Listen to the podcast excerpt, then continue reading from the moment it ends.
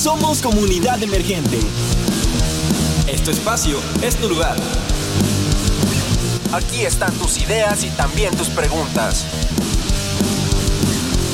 Comunidad emergente. Comenzamos.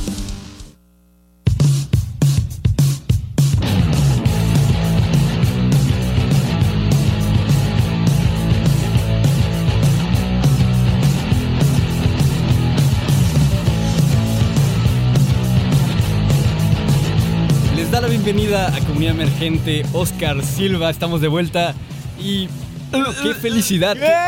Qué, Estoy felicidad. escuchando a Oscar Silva de regreso Estamos a de vuelta, RTV. estamos de vuelta. Sí, puede ya, ser. ya, ya perdió la práctica. Ya, ya, ya perdí la voz, ya. Ya, viene, viene regresando, viene calentando motores otra vez, ¿no? Apenas estoy aterrizando aquí en... Claro, claro. más importantes.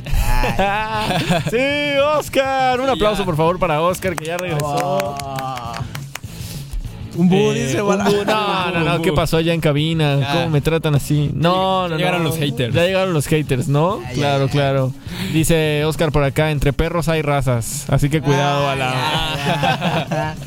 ¿Cómo estás, Oscar? Cuéntame. Muy bien, muy bien, muy ¿Sabes de feliz. qué es el programa de hoy? O, o Claro que vamos sí, a no, no, no. avisar? Claro que sí. No, la verdad acabo de llegar con las maletas, no, no tengo idea de nada. Ya, ya, ya. ¿Te imaginas? Bueno, hoy hablamos de mascotas, ¿qué tal? Y Oscar va llegando. Oscar va llegando. llegando, voy llegando. Sí, los tipos de gatos. Nah, no es Pero cierto. bueno, gente. ya saben, aquí Comunidad Emergente de nuevo todos los jueves a las 4 de la tarde en Radio Más 107.7.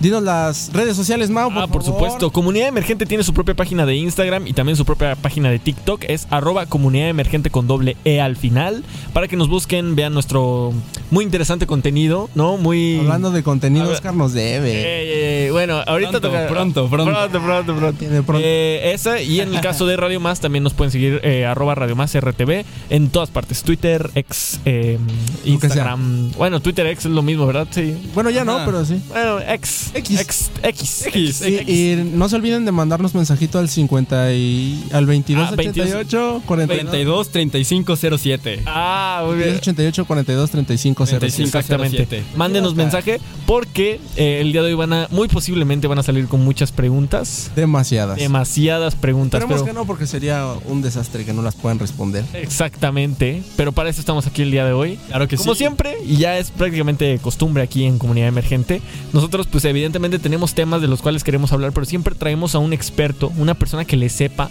una persona experimentada. Sí, que nos saque de quedar en fundamenta- ridículo. porque Exactamente, porque luego hacemos el ridículo con cada tema, entonces mejor traemos una persona que sí tenga conocimiento del tema. Y qué mejor, damas y caballeros. Aaron, por favor. Aaron, Aaron, preséntanos. por ¿Quién favor, está con- Para empezar, para empezar hay que decir de qué vamos a hablar. Ah, sí, si cierto. pues, Claro, claro, claro. Tipos de mascotas. bueno, exactamente. ¿De qué vamos a hablar hoy? eh? Hoy vamos a hablar de algo que seguramente a muchos les aburre, pero el día de hoy lo vamos a hacer bien divertido, ¿sí o no? Ay. Vamos a hablar de nada más y nada menos que de filosofía. ¿Cómo es posible? Un, un tema que yo creo que la verdad es importante, pero como Mau mencionaba, vamos a hacerlo de una manera pues orientada para no irnos por un camino por donde no va. Sí, es así Y es. para eso traemos, eh, bueno, tengo el honor de que... presentar. Exactamente, porque me dio clases. Ah, con ustedes, el profesor Omar, aquí presente, que nos va a... ¡Oh, un aplauso! Bienvenido, profe. Bienvenido, a Comunidad Bienvenido, Emergente. bienvenido. Te está escuchando todo el estado de Veracruz. En general, todo el mundo. Tu voz está siendo escuchada. Bienvenido. Y en vivo. En vivo. caray. nervioso. No. Gracias. No, pero Adiós. pues, para, para romper un poquito el hielo y, y que se vayan tantito esos nervios, ¿usted a qué se dedica? Cuéntenos más o menos su, pues, su experiencia dentro de la filosofía. También. Bueno, yo como tal soy docente de filosofía en la universidad, también doy clases en el bachillerato, soy Ok. egresado de la Universidad Veracruzana, de la licenciatura y de la maestría. Tuve algunas estancias de estudio en, en la Universidad de España, en Granada. Ok. En Alemania también durante la maestría estuve haciendo algunas estancias de investigación, entonces pues tengo... eh, vamos, mi línea es como tal la filosofía alemana, pero en general pues, Oh. Oh. Ok. platicar en general. Vamos a, hecho- vamos a tener que hablar en español, ¿eh? Así aquí, aquí no. Sí, sí, no, y miren, yo no sabía, ¿eh? Que había estado en otro país, No, pero pues eso ya. ya. me habla el panorama, le sabe. Siempre. Creo que es una oportunidad muy grande estar hablando de filosofía porque normalmente es un tema que la gente lo dice como, ah, qué aburrido, ¿no? Exacto. Es que no le sabe, no le o, sabe. o es como que no llegamos a nada con la filosofía, es como andar en el cielo. Claro. Bueno, bueno, pero Y creo que podemos desmitificar. Ah, Tranquilo, vienen calentando motores. vienen Es que viene de hablar en otro idioma y ya Ah, se siente. en alemán, precisamente. Desmitificar. No, desmitificar este, Claro. esas cuestiones, ¿no? Claro. Claro. Sí, y bueno, para, para empezar, este. ¿Qué es filosofía? ¿No? Vamos a poder empezar por ahí un poquito de. eh, empezar a caminar sobre la materia. Entonces, ¿usted nos puede ayudar a definir? O bueno, dentro de lo que se pueda. Es bien complejo realmente y creo que es la, la primera pregunta filosófica es eso, ¿no? ¿Qué, qué es la filosofía? Ok. Y creo yo que hay como varias formas y varias respuestas a esto. Realmente esta, la respuesta que se dé a, la, a qué es filosofía abre para un montón de vertientes de distintas escuelas filosóficas, de hecho, ¿no? Pero si nos vamos como por lo más básico, lo más general, podemos ir como a la etimología, ¿no? Que es Ok. como el filos, que en, el grie- en griego significa amor, eh, intención, inclinación, Ok. y el sofos, que es la sabiduría. Mm. Oh. Entonces, etimológicamente es amor a la sabiduría. Pero es bien interesante cómo ya la pura definición nos abre un campo pues bien curioso porque no nos dice que la filosofía sea sabiduría, sino es una Claro. inclinación Claro. a la sabiduría. Entonces eso Oh. desde ahí se pone bueno, ¿no? Porque entonces sabiduría no es un conocimiento eh, concreto o completado, sino un conocimiento que se está buscando. Ok. Entonces, de cierta forma, por la propia etimología, todos somos filósofos en, en cierta medida, ¿no? A todos nos gusta aprender ciertas cosas, el conocimiento, ¿no? De hecho, Aristóteles, en uno de los textos más famosos que tiene, que es la metafísica, dice todos los hombres por naturaleza desean saber. Uf. Claro. Qué profundo, ¿eh? Qué Buena profundo. frase, profe. Un aplauso para la frase del profe. Bien. Trae acá las, las frases icónicas, ¿no? Las buenas rimas, mi doble Sí. Aristóteles, ¿en qué año? ¿En qué año? Eh, No sé cuántos antes de Cristo. sí, Ahí. algo. Antes de Cristóbal. Pero sí, Es, es bien interesante, ¿no? Y bueno, ¿qué tiene de diferencia en este caso la palabra, o bueno, digámoslo así, el concepto de sabiduría y el eh, concepto de conocimiento? Que de alguna manera el conocimiento es algo que, que se tiene, algo de lo, o sea, cuando conozco algo es porque lo tengo, ¿no? Porque lo tengo agarrado, porque lo puedo aplicar incluso. Y la, y, la, y la búsqueda de la sabiduría es más bien la reflexión o la crítica a ese conocimiento. Es decir, Oh, la autorreflexión. ¿No? De hecho, el, el patrón de los filósofos, sabemos que Sócrates todo el tiempo andaba como pues atosigando a la gente con preguntas, con la- a la gente que creía saber cosas, Sócrates iba y las empezaba a cuestionar, o sea, buscando poner en duda lo que sabemos, ¿no? Esa es la Ok. filosofía. De, ahí- de ahí el método llamado ¿qué? Mayéutica, ¿no? Mayéutica. La mayéutica, método de aprendizaje de Sócrates. Ay, para que sepan. Y, y eso está bien interesante porque creo que todos en nuestra vida deberíamos hacer eso, ¿no? Llegar a un punto donde nos preguntamos, ok, ¿por qué estamos haciendo esto, no? Este, ¿por qué pienso esto? ¿Por qué actúo de esta manera, no? Sí. De hecho, de- bueno, creo que si eh, tratamos y me gustaría abordar un poco el tema historia de la filosofía, llegamos a, a ese punto, ¿no? Con filósofos después de, por ejemplo, Sócrates, hablando de Descartes, que llegaron a ese punto de decir por qué lo que creo, lo que me hacen creer es verdad y en qué se fundamenta, ¿no? Claro. Pero nos ¿Por qué creo lo que creo? Exactamente, así, mejor dicho, no, no pudo estar. Así es. Entonces, Ma- nos se acaba de sacar un 10. Así es. Nos podría profe. dar una introducción así, eh, hablemos un poquito de presocráticos sobre la historia de la filosofía. Ok, sobre la historia de la filosofía. Bueno, habría aquí también que preguntarse por qué se pone o por qué se sitúa la filosofía en Grecia, por ejemplo. Porque normalmente Claro. tenemos esta idea o nos han enseñado que la filosofía comienza en Grecia. Sí. ¿Qué pasa con todo el pensamiento anterior? ¿Qué pasa con. Egipto? ¿Qué pasa eh, con Mesopotamia? ¿Qué pasa con las culturas prehispánicas aquí en México? ¿No, te- no pensaban? Ok. Habría que preguntarse sí. por qué solamente la filosofía griega es, este, se le considera filosofía, ¿no? Ujú. Ahí es donde, donde creo que podemos entender algo. La filosofía es un conocimiento muy específico porque aunque en otras culturas había conocimientos matemáticos o astronómicos muy avanzados, los griegos son los primeros que se empiezan a cuestionar esos conocimientos. O sea, no es solo, repito, no es solo el conocer o el saber, sino por qué creo o por qué sé lo que sé o cómo sé que lo sé, Ok. que es como la Ok. segunda pregunta, ¿no? Claro. No es lo mismo saber matemáticas que cómo sé que eso tiene una relación con la realidad, ¿no? Cómo Ok. sé que esto que tengo que sé es válido racionalmente hablando, ¿no? Ok. Entonces ahí viene creo que el primer auge del pensamiento, en efecto, con los presocráticos Ok. y que, que empiezan a cuestionar, que, que los presocráticos en realidad todavía siento que dan como una respuesta bastante centrada en lo que entendemos como ciencias naturales, Ujú. eh, hasta que llegamos a, a Sócrates, Ok. ¿no? Que es como quien inicia un método filosófico. Sí, bueno, eso, eso es muy interesante. Empezamos a empezamos a, a darnos cuenta que ya empiezan a, a- a cuestionarse como tal cómo aparece la realidad o cómo se conforma, ¿no? O sea, de dónde venimos, hacia dónde vamos, por qué, o sea, empezar a cuestionarse un poquito, ¿no? Y, y es bien raro porque creo que todos los jóvenes o todos nosotros hemos hecho esas preguntas, ¿no? Así como que, ¿qué hago aquí? o ¿cómo llegué aquí? ¿no? Claro, esas crisis O sea, son- existenciales a las 2 de la mañana. Son preguntas que, que se hacían los griegos y todavía se hacen ahora, ¿no? hasta la Los- fecha. Yo, yo a veces digo, ¿Qué hago ¿qué aquí? existe el mundo? ¿Cuál es mi propósito? Entonces, Eso precisamente. Sí, entonces estamos hablando de presocráticos que se trataban de explicar el por qué. Luego de los presocráticos, obviamente por la misma eh, definición, o bueno, la misma palabra, Sócrates, ¿no? Sócrates, totalmente. Ok. Sí, sí, sí. Como el parteaguas, quien justamente inaugura como este método de preguntas, ¿no? O sea, todos los presocráticos afirman cosas sobre la realidad. Sócrates no afirma nada, ¿no? Y si algo, si algo es interesante de Sócrates es que no escribe. Todo lo que tenemos de Sócrates lo tenemos por Platón. Ah. Platón. Pero propiamente Sócrates, más que afirmar, se dedicaba a preguntar, ¿no? Y el pobre pues lo terminaron desviviendo por andar preguntando, ¿no? Ok. Así. Claro. O sea, eh, ¿eso es cierto? ¿Lo desvivieron por andar preguntando? Sí, hay, que- Ah, hay un texto que habla de eso, el recomendadísimo, es eh, de lo básico para empezar en filosofía, que es la apología de Sócrates, que Ah. habla más o menos de la historia de cómo fue su condena a, a muerte. ¿Recomendarían eso para iniciarse? Sí, habla más decían que pervertía a los jóvenes por su manera de pensar y lo, lo Oh. condenaron a, a beber un veneno que se llama cicuta.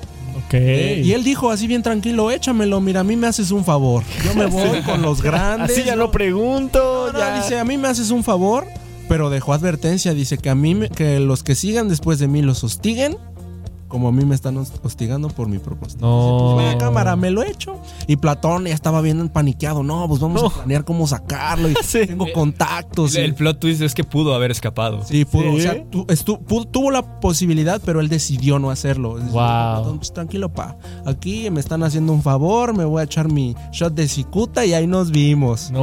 Me voy con los grandes. Así, sí. Sí, totalmente. Y este. Sí, en efecto tuvo como la oportunidad de escapar, pero él decía que no, porque justamente. eh, había dos opciones, era escapar, perdón, era, era no morir, escapar, pero no volver a filosofar, ¿no? O en todo caso quedarse, pero no volver a filosofar. Entonces él dice, no, prefiero morir antes de dejar de filosofar. Wow. Y para él fue un Amor premio. a la sabiduría. El amor a la sabiduría. El amor a la sabiduría. Era un filósofo total, sí. Sí, sí, sí. Sí, sí. él, él como que, bueno, desde el punto de vista de donde yo lo veo, él como que se sentía realizado al momento de poder filosofar o de poder pensar, ¿no? Ese era como su propósito. Para eso vivía él. Y, como les digo, o sea, es- sigue siendo para mí el paradigma del filósofo porque en lugar de, o sea, él, él cuando todos los diálogos de Platón comienzan con esta búsqueda del oráculo, que era como esta especie de deidad que les leía el destino, dice que él es el hombre más sabio de toda Atenas. Oh, claro, sí, Dice, sí. pero ¿cómo voy a ser yo el hombre más sabio, no? ¿Por qué si yo no sé nada? Cuantifica eso. Solo sé que no sé nada, Cuantifica- ¿no? Sí, Exacto, sí, sí. eh, De ahí viene esa frase, ¿no? Él decía que él no sabía, que cómo iba a ser el más sabio, y entonces él se va con los sabios de la época, con los políticos, con los poetas, con toda Ah, esta sí. gente, y les empieza a preguntar cosas, y cuando les empieza a preguntar cosas, se da cuenta que la gente que cree que sabe, No sabe. en realidad no, no sabe o no lo tiene tan claro, y entonces se llega a la conclusión de que él es el hombre más sabio, o se lo dice el oráculo, porque él es el que sabe que no sabe. Y eso, Ah, esa negación nos invita a que cuando sabemos que no sabemos es cuando buscamos. Claro. Eso da la sabiduría. Y también mucha gente se escuda en el yo solo sé que no sé nada, ¿no? Pero realmente a lo que se refiere es que entre todo el cúmulo de conocimientos que hay, realmente lo que sabes es nada. O sea, no sabes nada. Eres nada en comparación con todo lo que hay alrededor de eres ti. diminuto. Y, y- creo que es un buen punto de partida, ¿no? Cuando sí, quieres sí. descubrir un nuevo tema, el decir, a ver, no sé bien qué, cómo funciona esto, ¿no? Vamos a empezar a descubrir poco a poco, ¿no? Y creo que ahí es donde surge el conocimiento. En lugar de decir, no, yo lo sé todo, y ahí es donde ya pierdes, ¿no? Claro, creo que también mm, ahí tengo un sesgo, no, me- no recuerdo muy bien el dato, pero él hablaba de eso, ¿no? Del creer, creer saberlo todo es igual a ignorancia, ¿no? También. Totalmente. Sí. Lo que después los latinos llaman la docta ignorancia. Ok. O sea, la, la ignorancia es algo que nos enseña, o aceptar nuestra ignorancia o la finitud de nuestros conocimientos es lo único que nos mueve a conocer. Si, si, que- si partimos de la idea de que lo sabemos todo, nos quedaríamos estáticos eh, porque no buscaríamos como el conocimiento. ¿no? Y no sé si les ha pasado, o creo que yo creo que sí a todas las personas que también nos están escuchando, mientras más descubres, más quieres y más quieres. Sí, y más sí. quieres. Es un hambre, hambre de conocer. A veces no es productivo, pero sí. Y más te das cuenta de lo que ignoras también. Claro, claro, sí. claro. Sí, y Wow, increíble. Yo en algún momento había visto que había un juego de palabras muy chistoso que podías decir Platonto, Aristóntoles y Santón Tomás. ¿Qué tal, Eh, eh? ahorita el profe te va. El profe ahorita me va, me va a sacar- dar un zape. Ah, un zape, yo creo. Me va a sacar de acá. ¿Cómo estás diciendo que los pensadores eran tontos? Como dato curioso, digo ahí para meter algo, Platón no era su nombre. Oh, esa no me la sabía. ¿Qué? Era su nombre de, de divo, ¿no? Pero no, eh, él se llamaba Aristócles. Le Aristócles. decían Platón porque estaba espaldón, ¿no? Ah, gran espalda. Eh, ¡Órale! Pero no era Platón, o sea, él era Aristócles. Mm, mm. ¿Qué? Mi compa el Aristócles, y bien engañado. ¿Cómo que mi profe de inglés no se llama teacher? Ah, sí, sí, sí, sí. No, wow. Wow, entonces tenía una espaldota. Sí. Sí, era, era, o sea, Platón fue guerrero, Platón era- andaba ahí en la, en la dinámica del, del ejercicio como, o sea, los griegos eran como, tenían una visión de la, de la vida como muy compleja y no nada más era como el pensar, sino también el ejercicio físico Claro. y dentro de esta forma de, o sea, eran guerreros y pues tenían una gran espalda y por eso era, era Platón, ¿no? Oh, el Oh, dato, el para Platón. sepa toda la Oye, entonces- Básicamente era espaldón, vamos a decir. Claro, claro. Platón pudo haber sido la roca de su momento. Ah, exactamente. No, no lo pensé así. Alzando ¿no? la ceja. De verdad, qué cosas. Y bueno, ya, surge después de Sócrates este famoso personaje, ahora Aristóteles. Aristóteles. Aristócles. Platón, ¿no? Sí, Platón. que hay de Platón. Él ya se sabe que escribió. Es eh, Sócrates por boca de Platón, pero también Platón hizo su- de lo suyo, ¿no? Claro. Platón hace de lo suyo en los Agarró lo diálogos. de Aristóteles y dijo, a ver, esto es esto me lo voy a agarrar yo y esto voy a hacer que sea de él. Sí, como que era su, su nombre de autor nada más. Ajá. Este su seudónimo. Pues él escribe en lo, en lo suyo ya en los diálogos de vejez, porque sí, en teoría los primeros diálogos, o sea, están divididos los diálogos de Platón como es un corpus grande, se divide entre diálogos de vejez, diálogos de juventud, diálogos de madurez, ¿no? Pero los- Para la gente que nos está escuchando, cuando dices diálogos, ¿te refieres a qué? a los textos de A Platón, textos. ¿no? Que Así los son, llamó. así los llamaba como diálogos. O sea, es que en realidad Platón no escribía tampoco libros en un sentido formal. Claro. Más bien toda, toda la, la, digamos, el, la filosofía platónica está escrita en diálogos, de gente así como nosotros ahora conversando, Sí, sí, sí. ¿no? en distintas situaciones sobre un tema en específico, ¿no? Entonces, no sé, De el- hecho, hay uno muy famoso que es literalmente un formato. Es como un diálogo de película, el del el banquete. ¿No? Por ejemplo, es Mm, del amor, muy es bueno. un diálogo, literalmente. Mm. Entonces de ahí también viene. Sí, además Ah, va, va. se divertían porque estaban en un banquete literal, ¿no? Y Sí, el sí, banquete sí. implicaba vino, implicaba comida. entonces, Claro, claro. Ah, bueno, entonces bueno, todo su, su pensamiento está puesto en esos diálogos, ¿no? De gente conversando, pero por supuesto mucho, hay mucho inventado, por así decirlo. O sea, no, no todos los, no, no todos los personajes. eh, o vamos, Platón no aprendía los diálogos específicos de los personajes, también hay mucha invención, ¿no? Mm. Claro. Y en el caso de Sócrates, por eso no tenemos un Sócrates fidedigno. O sea, tenemos una idea de lo que era Sócrates, pero como Sócrates no deja un pensamiento escrito, pues todo lo que sabemos es justo a través de Platón y pues no se sabe si realmente tergiversó en algo a Sócrates, ¿no? Claro, igual este de Platón, muchos han escuchado el famoso, o bueno, el, dentro de la comunidad filosófica se suena mucho también, es de lo básico y de los que no también con eso pueden empezar, del mito de la caverna, ¿no? Claro. Claro, de Platón hablando un poquito de la realidad y de todo eso, de que lo que... Hay una imagen que lo ejemplifica. Si ustedes ponen el mito de la caverna, hay una imagen donde... Sí, sí, ¿nos puede hablar más o menos de eso de qué va, el mito de la caverna? Mito de la caverna. Bueno, es una, es una alegoría, le llama Platón, o un mito que trata de ejemplificar como el conocimiento humano o la situación de nuestro conocimiento, ¿no? Cómo es que nos estamos como moviendo eh, en, en cuestión con la, con la realidad o en, la- en relación con la realidad. Es decir, parece ser que el mundo de los sentidos, o sea, todo nuestro conocimiento generalmente viene de los sentidos, lo que veo, lo que siento, lo que toco, lo que huelo, pero según Platón ese conocimiento en realidad es un conocimiento secundario, vamos a decirlo de esta manera, es un conocimiento que no es propiamente eh, eficiente. ¿Por qué? Porque, por ejemplo, los sentidos todo el tiempo nos están también mostrando cosas que no son. Yo a la distancia puedo ver algo y estar totalmente equivocado con respecto a lo que es eso. No puedo sentir algo y estar equivocado. O sea, los sentidos nos reportan datos que son falsos. Entonces Platón dice que hay que desconfiar del conocimiento de los meros sentidos. Los sentidos nos pueden engañar. Entonces, la alegoría de la caverna es justamente como la idea de que estamos metidos en el mundo de los sentidos pensando que eso es el conocimiento, como si fuéramos unas personas que han vivido todo el tiempo en una cueva. Sí. ¿no? Entonces solamente vemos o, o los sentidos lo único que nos enseñan son las sombras que se proyectan desde la luz del sol que está entrando, bueno, más bien incluso antes, Sí. desde unas personas que andan con unas antorchas detrás nuestro proyectando objetos. Entonces lo único que conocemos son las sombras de objetos. Los sentidos lo único que nos mostrarían serían sombras de objetos. Claro. ¿no? Entonces, eh, para Platón hay que, eh, hay que, digamos, distanciarse de ese conocimiento y buscar un conocimiento más efectivo, que es el conocimiento intelectual. Y eso lo ejemplifica con la salida de la caverna. O sea, ¿qué pasaría si pudiéramos deshacernos de nuestra, de este estar? Porque aparte los, los prisioneros de la caverna están literal este, amarrados y están obligados a ver las Sombras. las sombras ¿no? Eh, ¿Qué pasaría si nos liberáramos de eso y comenzáramos a salir de la caverna?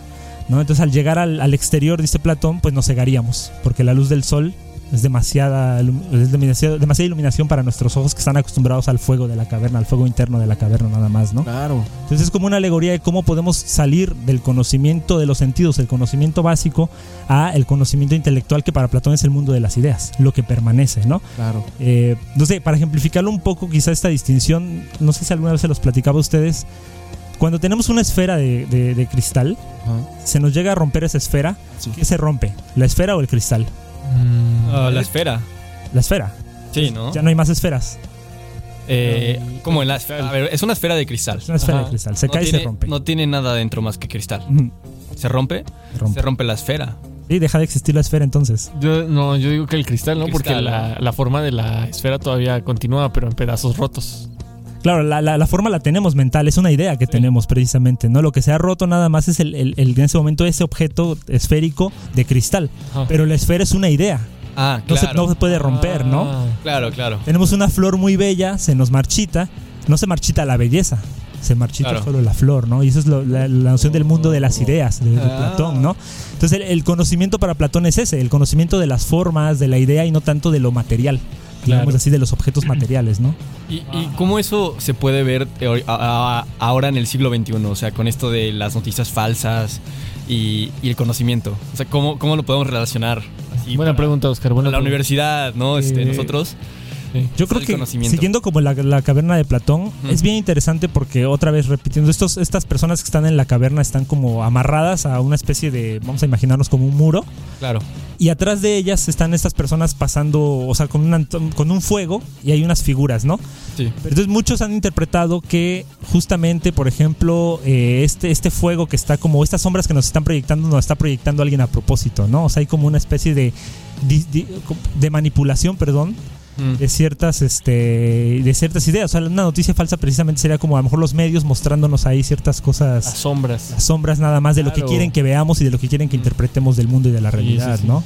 Entonces creo que para Platón, digamos, es una lectura muy contemporánea, pero sí se podría quizá entender esa misma alegoría en ese sentido. No habría que salir de esa de ese juego de sombras a tratar de entrar al conocimiento. Claro, y tener mucho criterio, ¿no? Y saber que el poder mediático, pues, tiene mucha influencia, ¿no? O sea, hay estudios, por ejemplo, el marketing, literalmente es saber cómo venderte algo, ¿no? No importa cómo, es ofrecerte un producto y que tú como consumidor te O intereses. crear una necesidad, ¿no? Exactamente, eso es de lo más in- interesante porque te tienen que, hay muchas clases en las que te dicen tienes que darle una necesidad a la persona que, Crea que, que lo va a ver tu para anuncio. Que realmente lo adquiera. exactamente. Y hablamos también un poquito, bueno, yo siempre eh, confío todavía mucho en estos métodos filosóficos para la obtención de información.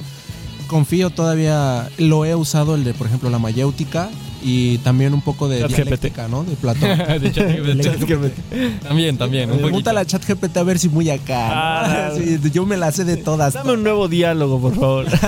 que creo que la persona en, el, en este cuarto que se puede divertir más con ChatGPT 3 creo que es el profe. Creo que, creo que los debates filosóficos con, con la inteligencia artificial deben estar buenos. Debe ser. Porque, digo, y aquí justamente la, la cuestión es que a lo mejor el chat nos puede dar información, pero habría que ver si nos puede dar una discusión mayéutica precisamente. Claro. ¿no? Para la gente que nos está escuchando, que es mayéutica? mayéutica es justamente una especie de método que tenía Sócrates, que era tratar de sacar de su interlocutor o de, de hacer que su interlocutor cayera en contradicción con sus propios conocimientos para Ah. obtener un conocimiento nuevo, ¿no? Entonces Sócrates eso hacía precisamente, andaba, les decía yo, con los sabios o los pues los dirigentes de, la- de Atenas, les andaba preguntando como todo el tiempo, ¿no? Le Cosas. preguntaba, ¿de qué lado masca la iguana? Y ya el sabio, ¡oh, no sé, carnal! Y ya ahí salía. ¿Qué es mascar? ¿Qué es iguana? ¿Qué es una iguana? Soy, No, gre- co- soy griego. terminaban con problemas existenciales justamente. ah, sí, claro. Por eso les decía, y terminó pues Sócrates eh, desvivido, ¿no? Y por ejemplo, el de la dialéctica, ¿en qué consiste? La dialéctica es como muy similar en ese sentido, pero la dialéctica, digamos, etimológicamente es diálogo de dos. O sea, justamente consiste en un intercambio dialógico del que también vamos a obtener algo nuevo, ¿no? Hay una cosa que, este... eh, no recuerdo ahora el nombre, el nombre en griego, pero este... Cuando conversamos con alguien, cuando entramos en un verdadero diálogo, el fin del diálogo es que yo termine con una conversión en mi mente y ustedes terminen, o la persona con la que estoy platicando es una conversión también de su mente, si no, no es diálogo. O sea, yo tengo una idea sobre algo, sobre algún tema de la realidad, esa persona tiene otra, otra idea y solamente cuando se confrontan, yo me llevo algo de esa persona y esa persona se lleva algo de sí y me opera un cambio mental. Ok, qué complejo. El verdadero Sí, sí. diálogo en teoría tendría que hacernos eso, ¿no?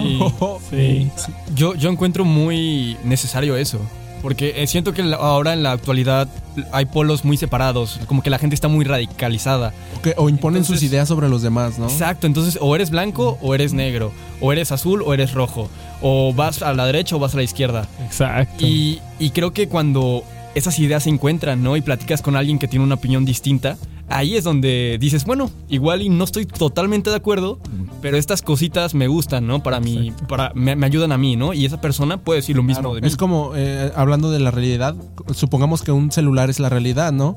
Tú estás viendo la pantalla de tu celular, pero se te olvida que hay alguien del otro lado del celular viendo Claro. en la parte de atrás de tu celular, ¿no? Entonces su realidad va a ser lo que él ve y tú lo que tú ves. Efectivamente. Pero ¿qué, qué pasa si a, a ver, gíralo y ya ves la realidad del otro y dices, ah, no más, Sí. pues estaba yo incompleto. No, no estaba mal, pero estaba incompleto. Claro, de hecho, eso que menciona Oscar eh, me parece muy interesante porque la vez que vino con nosotros Ivania Smith, que para los que no estuvieron en el programa es una artista plástica este, veracruzana, ella estuvo con nosotros y nos dijo que como, como artistas, pero en general como seres humanos somos esponjas, que absorbemos eh, de todas las obras que vemos, de todo lo que consumimos, nos formamos, a- como- si eres artista te formas como artista y si eres persona te formas como persona a través de esas mismas memorias. Entonces esto que dice Oscar de que no, pues son ideas diferentes, pero de esto poquito me gusta, ¿no? Digamos que Aaron tiene un tipo de música que le gusta escuchar y tiene el tipo de música que no le gusta, pero algo de la que no es que la- de la que no le gusta le dijo, ¿sabes qué?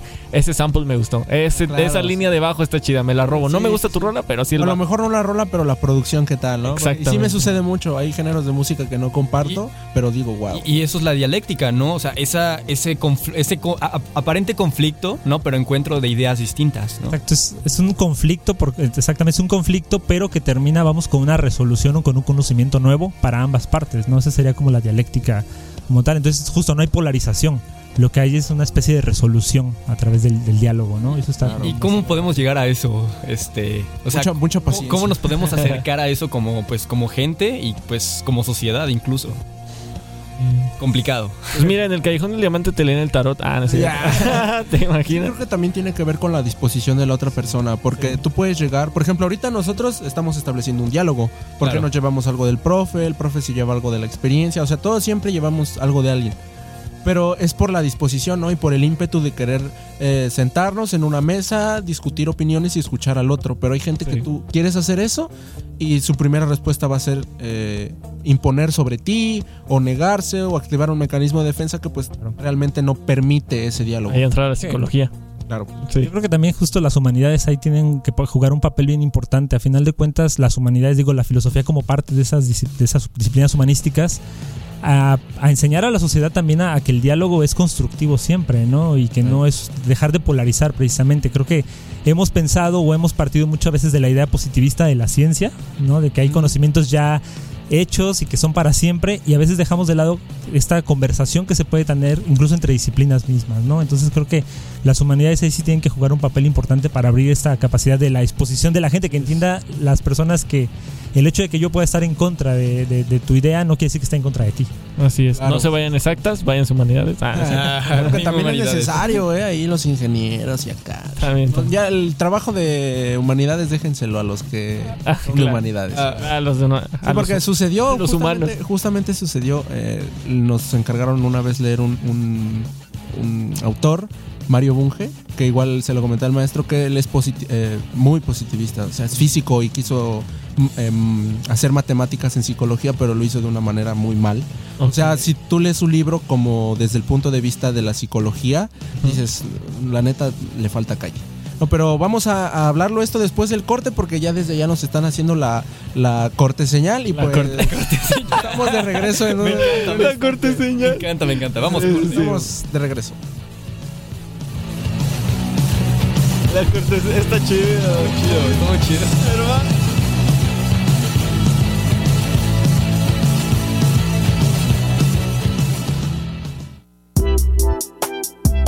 ¿Quieres ser parte de la comunidad? Escríbenos en redes sociales O mándanos un WhatsApp al 2288 4235 07.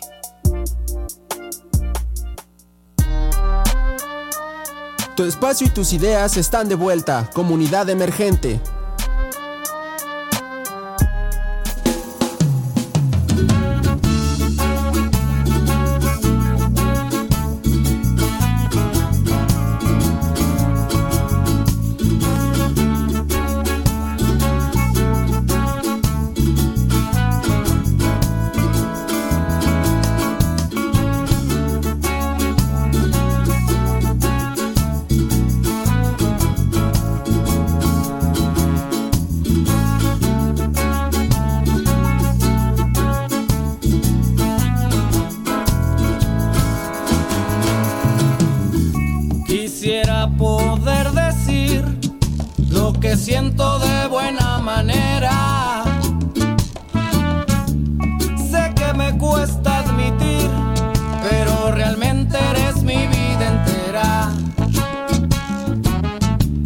Tu cuerpo yo podría viajar sin cansarme por noches y días.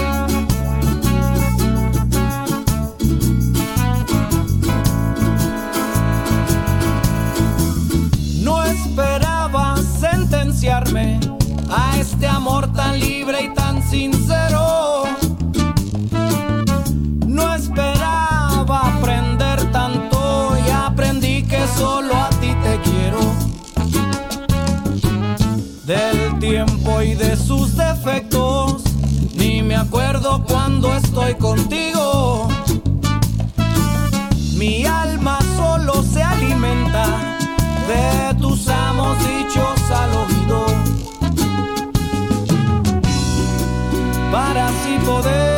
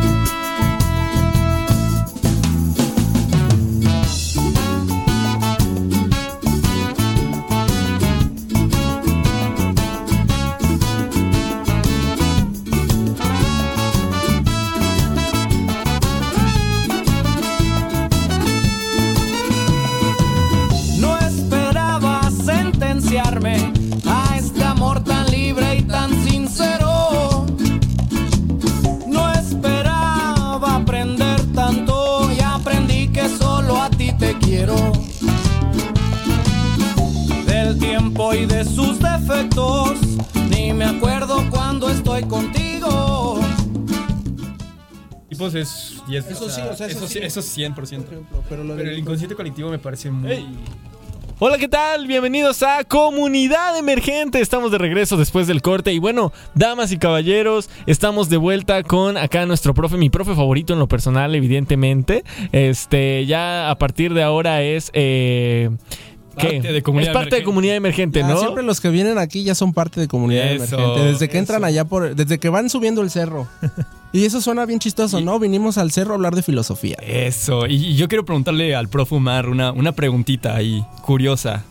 Eh, dijo que le dio clases a Aarón, ¿verdad? Sí, sí. ¿Cómo era Aarón en el salón de clases? Es un buen estudiante. Muy Sí, buen sí, sí, no, los mejores de lógica. A mí me suena que echaba relajo. ¿no? ¿Cuánto saqué? ¿Cómo era? Eh, Es 10. puro 10. Ah, ¿En serio? Poco sí. Nah, no es cierto. De verdad. Ala. Me la pasé así, mira. Con los ojos Sí. cerrados. Ah, Aarón sacó 6, pero porque el 6 es una idea mental. Ah, ese es un concepto. El 6 es un concepto, nada. Teníamos ese, ese cotorreo en el salón, ¿no? Que los conceptos y todo eso y hablábamos. Sí, sí, sí. De, que, ah, pasó un concepto. Allá. Pasaban los compañeros y, ah, pasó un concepto. Pero, pero bueno, Aarón, ¿por qué no nos recuerdas un poquito de lo que estábamos hablando, los temas que estábamos tocando? Pues veníamos hablando más que nada de la filosofía desde el punto de vista histórico y cómo esto lo podemos relacionar con el día, este, con el día a día. Mm, No se olviden, por ejemplo, de mm, obviamente leer, no todo lo que les decimos aquí es. Pueden decir que no es y les invito a que se den una leidita. Este, pero pues también déjenos sus comentarios, ¿no? En las redes sociales, Claro. en el número de celular, ya saben, 2288 42 3507. Repito, 2288 42 3507. Y em, redes sociales, arroba comunidad emergente con doble E al final. Al final. Y bueno, de hecho, hablando de eso, sí tenemos aquí un par de A mensajitos. ver, a ver, a ver. Dice por aquí, en algún momento nos tendremos que ir a corte porque... Ah, no, eso lo mandó Bala. Eh,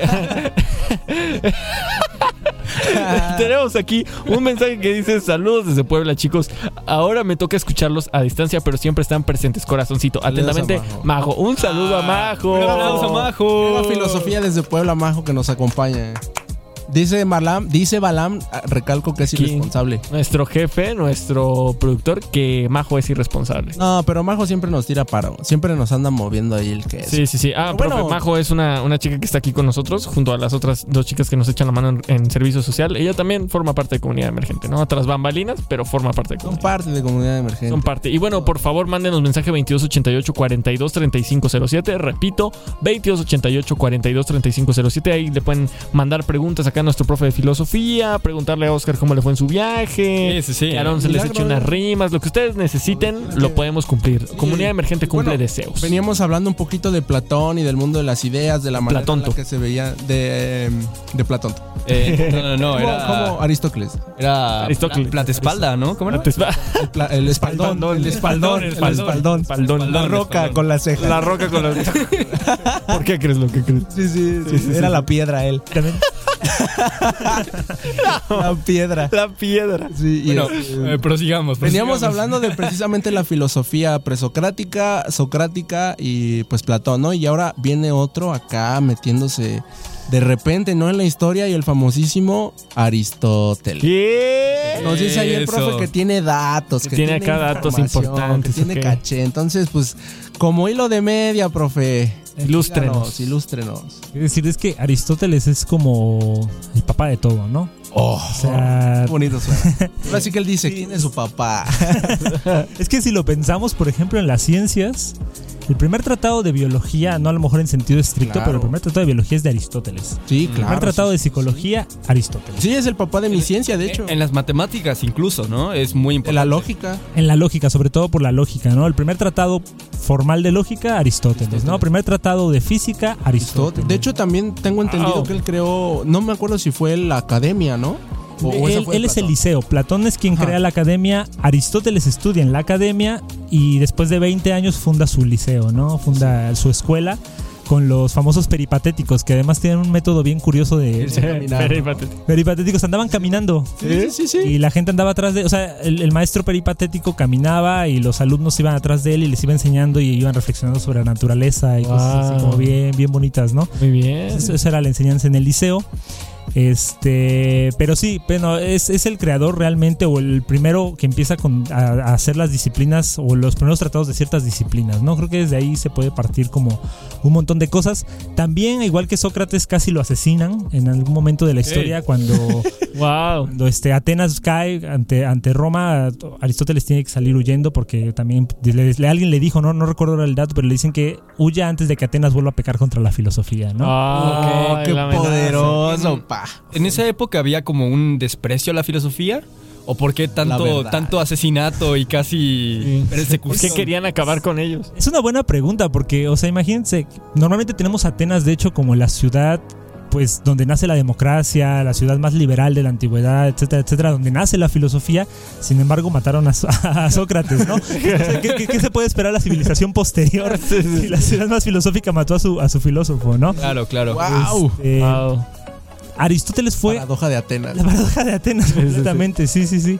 O sea, es una profesión que, que- que es peligrosa en ese sentido, ¿no? Sí, Claro. el filósofo normalmente, pues, sí molesta a la sociedad en ese sentido y es parte de, la, de, la, de la filosofía también. También el, el deber del filósofo es decir las cosas como son, ¿no? Entonces a muchas personas eso no les gusta. O sea, imagínate no. que alguien te diga que te diga todo lo que sabes está equivocado. Y te voy a decir Sí. por qué. Es como de, ah, chale. Y, y- y creo que regresamos a este punto que mencionábamos antes, ¿no? De que incluso la radicalización hace que eso duela más, ¿no? Sí, claro. Porque no estás acostumbrado a una opinión distinta. ¿no? Sí, sí, sí. Sí, sí, sí. Realmente fue, además fue maestro, ahora que me estoy acordando de Alejandro Magno. Sí, sí, sí. Aristóteles fue maestro de Alejandro Órale. Magno. Entonces, imagínense ahí, Su profe fue su profe. decía, no vas a llegar a ningún lado, ¿eh, Alejandro? No vas a llegar a ningún lado. Y miren, Alejandro, Sí, conquistador. conquistador. ¿Y qué enseñanzas nos, nos da Aristóteles que, que son útiles o importantes? Bueno, fuera No nos de... da. Hay como todo, todo el- para pensar todo el conjunto de las ciencias, también el primer tratado de ética, específicamente lo escribe Mm. Aristóteles. Y yo creo que la enseñanza más bella, una de las más bellas de Aristóteles con respecto a la ética, es que pregunta cuál es la finalidad de la vida humana. Ok, ok. Toda la ética trata de responder la finalidad de la vida humana. Y él dice que la, la finalidad del ser humano es la felicidad. Ah, sí, mira, sí la tiene. Ah. Lo que llama la, euda- la eudaimonía. Eso es lo que Qué en griego. No es mande, eudaimonía. no es precisamente lo que nosotros entendemos como felicidad, ¿no? Que luego tenemos una idea de felicidad este como muy actual, eh, pero la- se traduce más o menos eudaimonía por, por felicidad, que es como un estado de bienestar donde tomamos las mejores decisiones en cierto sentido, ¿no? Entonces la eudaimonía es el buen, Wow. literal, el buen espíritu, o bueno, el daimon, que es el, el- el demonio, vamos a decirlo así, pero en un sentido del espíritu, ¿no? El, el buen daimon es, el, es la eudaimonía. Entonces, la filosofía lo que hace es justamente llevarnos a una vida contemplativa para alcanzar la felicidad, ¿no? Qué crack. Claro. Y, y supongo Wow. que toda la ética que él desarrollaba era para que la gente fuera más feliz, ¿no? Totalmente, era para que la... Eso justamente porque dice, bueno, es que ¿cuál es la finalidad, por ejemplo, de un árbol? Mm. Pues el árbol crece, se reproduce, tiene más arbolitos, muere. ¿Cuál es la finalidad de, de la mesa, no? Pues la finalidad de la mesa es que sirva para, para, para apoyar cosas. Pero ¿cuál es la finalidad humana? Claro. Es ser que la potencia Claro. humana o la finalidad humana es la felicidad. O sea, Mm, Ahí somos- menciona algo de, de muy interesante el concepto de potencia. Igual él, él hablaba, mm, es un poco más de glosario de Aristóteles porque él tiene algo que es el acto y la potencia, Claro. ¿no? O sea, el acto, digamos, lo... mm, Bueno, partiendo de la potencia, es la cualidad de algo de ser que no es. ¿A qué voy? Por ejemplo, una semilla de árbol no es un árbol, pero es una semilla que tiende o tenderá a ser un árbol, ¿no? Sí, es la potencialmente es árbol, ¿no? Exactamente, pero no es árbol en ese momento. Justamente, y pero cuando lo pregunto, cuando lo pones en relación a la vida humana, ¿cuál es la potencia?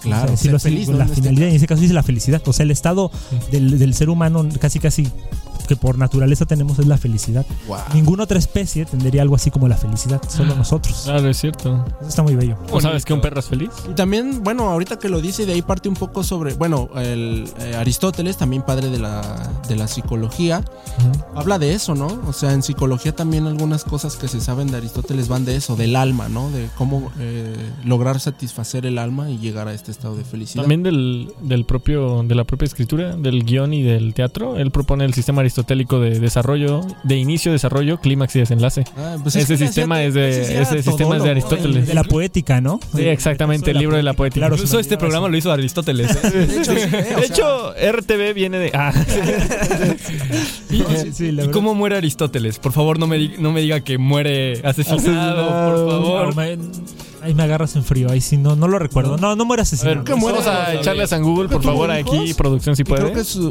es que no me acuerdo, pero creo que no, sí no muere muere en cama. asesinado, sí, sí muere. sí muere en cama. Ok, ok, ok. Muere por causas naturales Ah. en el año 300, 322 antes de Cristo. Ah, cerquita todavía. Ah, ayer, Ah, ayer, ayer, no tiene mucho, ¿eh? De hecho, déjale, mando un mensaje para ver cómo está. Decir, no, están viendo cosas. Sí, sí, sí, sí. sí. Y Aristóteles, ese Aristóteles nos metió en líos a todos, ¿no? Porque gracias a él, luego ya no sabemos ni por qué hacemos lo que hacemos. Sí, no manches. Pero muchos, de hecho, incluso muchos filósofos a partir de él, o sea, por ejemplo, si lees a Santo Tomás de Aquino, Aristóteles. Si lees a Kant, Aristóteles. O sea, todo recae en Aristóteles. ¿Eso Sí. qué quiere decir? Que la filosofía, digamos, contemporánea es Aristóteles visto desde otra manera. O sí, claro. Y, Siempre pasa mucho eso, que hay un padre. Sí, totalmente. De hecho, o sea, la visión del mundo en el sentido cosmológico, hasta antes de Galileo, era lo que le llamaban el modelo tolemaico aristotélico tolemaico, que era como la, los- la matemática de Ptolomeo con la visión de o la cosmología de Aristóteles. Entonces, durante toda la Edad Media, justamente hasta el pues sí, Renacimiento, que es Copérnico, un poco más para acá, toda la visión del mundo, cómo imaginábamos el mundo, era una era la visión aristotélica. Así de importante fue. Que estuvo perdido un tiempo Aristóteles. Quienes lo Sí, sí, reintroducen a Occidente son los árabes. Pero bueno, a partir de que lo, lo reintroducen, todo es Aristóteles. Sí, es, es claro. que Aristóteles es, es el, el padre, ¿no? Así. Ya- ya ¿de qué? pensó en De lo que quieras, carnal. Es el padre. si, si te preguntas de dónde vendrá mi ciencia, investigale, porque seguramente es Aristóteles. ¿no? O algo dijo Aristóteles. O algo, sí, algo le, le puso ahí. Como que esta ciencia, ah, le voy a echar ahí tantito de mi queso y ya. Falto ahí. Sí, no, sí, estaba presente en todos lados. Sí, sí, sí. Bueno, eh, Aristóteles. eh, ¿Quién sigue? ah, ¿Quién sigue, Aarón? sí, ¿Quién de- sigue? Después de Aristóteles. ¿Quién ah, sigue su- después de Aristóteles? Aquí nada más, Eh, antes de, de- de- de dejar Diego Rosari. Sí, Saludo para Diego. Saludos para Diego Rosari. Habría que, que dejar en claro algo bien curioso con, con Aristóteles que yo, yo no entiendo cómo hacía tan, tenía tiempo para todo eso, ¿no? Sí, claro. Y aquí viene la parte dura de la filosofía. Quienes hacían filosofía en Atenas era la gente pudiente, ¿no? O sea, Mm, Aristóteles sí. tenía esclavos que le leían. Era un, Ah, era un privilegio. Era privilegio, era un privilegio, ¿no? También hay que entender esa parte de la filosofía que era, era hecha desde el privilegio. Sócrates no era privilegiado, precisamente. Sus amigos sí, pero Sócrates Sócrates, no. ¿no? Y también tenemos otros casos como, que este siempre me gusta mencionarlo, este, a los cínicos. Diógenes. Claro que sí. De hecho, personajazo. Diógenes y, y, bueno, hay un mito, ¿no? Diógenes era tan cínico Sí. que hay una, una anécdota con Alejandro Magno, de hecho, que están allá en la arena, en la playa. Diógenes era el chavo del 8 de, de Sí, el perro vivía en un barrio. O sea, no, hay imágenes de Diógenes. Vivía en un barril. Sí, por eso lo digo. el Diógenes del 8. cinco de primera. Sí, y por ejemplo, la- el mito, ¿verdad? la anécdota dice que estaba Alejandro Magno. Sí, no, pues a ver, ahora quién, ¿no? Ya le sale el nombre Diógenes y ya va, ¿no? A ver qué onda. Porque Diógenes decía que él se la sabía, ¿no? De todas, Estaba- todas. dicen que estaba ahí en, el- en- en la arena, quién sabe haciendo qué. Y Alejandro Magno dice, a ver, ahora, pues a ver, ¿tú qué quieres? ¿No? Le dice Diógenes. Y Diógenes así viendo a Alejandro Magno le dice, no, pues que te quites porque me tapas la luz. Ah. Sí, no, le dice, no, de ti nada, quítate porque me tapas la luz. Así, Claro. ¿no? Alejandro Magno acá. Dice, yo- dice, yo me la sé de todas, todas y llega y le responden así. Imagínate de dónde se le fue el ego. Como si Carlos Eldín viniera y nos dijera qué quieres y tú le dijeras quítate porque nos tapas la Hazte luz. lado, por no favor. veo, ¿no? O sea, porfa. Sí, ¿eh? Sí, sí, sí, un paro. sí, sí. Sí, no, sí. Tenía lo suyo, Diógenes. Pero bueno, es que Eh, yo sé que la, historia. yo, ah, se nos va el tiempo. ya, ya se nos va el tiempo. Pues adivinen qué, gente, ya nos queda nada más un minuto. Hablando Así- de filosofía. Que así rapidísimo, este, prof, eh, algunos libros o materiales que recomiende a las personas que les gusta la filosofía, quieren adentrarse, eh, que sean fáciles de consumir. Yo creo que Nada más, Platón. eh, antes de que empiece un poquito el profe, vamos a leer el último mensaje que dice: Excelente tarde, sin duda, siempre sus programas muy interesantes. Este necesitaría una segunda parte. Eh, lo están solicitando de ahí, Está- ya están solicitando. ¿eh? Es que sí, falta mucho por En la brevedad me tendré que poner en contacto con usted. Así es. Así que por favor, profe, ahora sí, disculpe la interrupción. Adelante. Platón yo creo que es lo, lo básico para todos, ¿no? Y que además son textos fáciles de encontrar. La apología precisamente es un texto que es muy fácil también de digerir y es lo, lo central para empezar yo creo que en filosofía. Yo creo que nos quedaríamos con Platón de momento. Platón de momento, ¿eh? Porque se vienen cosas chidas. Tienen cositas. Pero bueno, esto ha sido todo por hoy. Gracias por estar aquí con nosotros. Esto fue Comunidad Emergente, el aquí con nosotros acompañándonos sobre estas tertulias filosóficas Así y es. pues nos estamos escuchando. Sí, les recordamos seguirnos en nuestras redes, arroba comunidad emergente con doble E al final, arroba Radio Más RTV para que sigan a Radio Más, eh, nuestro padre, nuestro santo. Y eh, pues aquí se despiden Aaron Alegría, Oscar David Silva, Mauricio Armas. Hasta luego.